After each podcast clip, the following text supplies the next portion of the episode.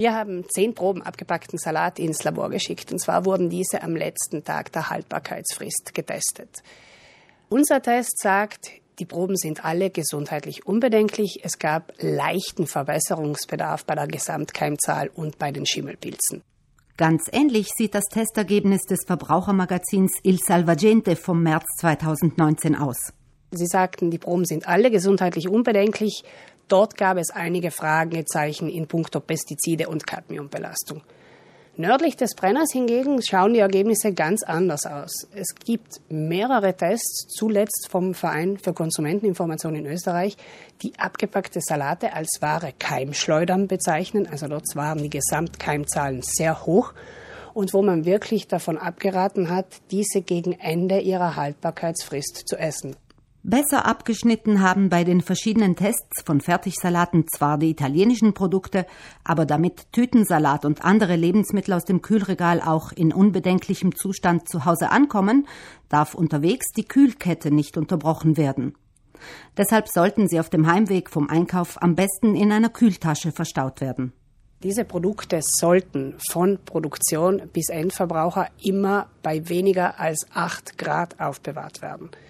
Die Kühlkette kann dann natürlich beim Einkauf auch abreißen. Wenn ich gleich morgens einkaufen gehe im Sommer und dann den halben Vormittag unterwegs bin, wird der Salat schwerlich noch acht Grad haben, wenn ich dann nach Hause komme.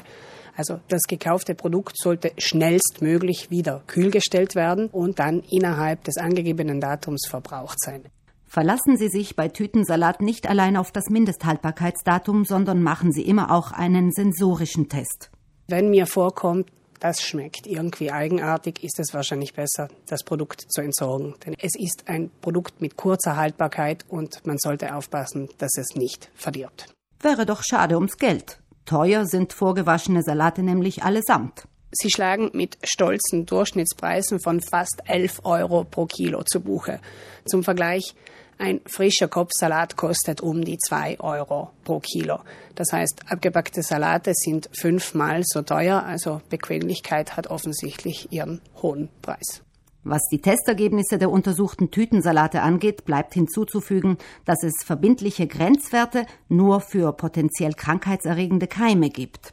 Wo es keinen Grenzwert durch europäische oder nationale Normen gibt, haben wir den Richtwert der Deutschen Gesellschaft für Mikrobiologie herangezogen und bei einigen Proben wurde eben in der Gesamtkeimzahl dieser Richtwert auch um ein Vielfaches überschritten.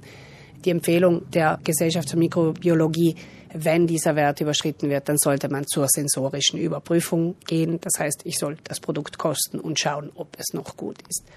Auch bei den Schimmelpilzen gab es kleine Ausreißer, aber eben, wie gesagt, insgesamt sind die Produkte als hygienisch unbedenklich zu bezeichnen.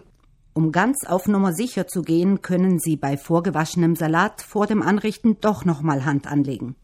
Experten raten, trotz der Angabe vorgewaschen, auch die abgepackten Salate noch einmal gründlich unter fließendem Wasser zu waschen. Das reduziert die Zahl der eventuell vorhandenen Keime. Allerdings schrumpft dann wieder die Zeitersparnis. Ein unverpackter Kopfsalat macht im Vergleich nur unwesentlich mehr Arbeit, schont aber Ihren Geldbeutel und macht weniger Müll.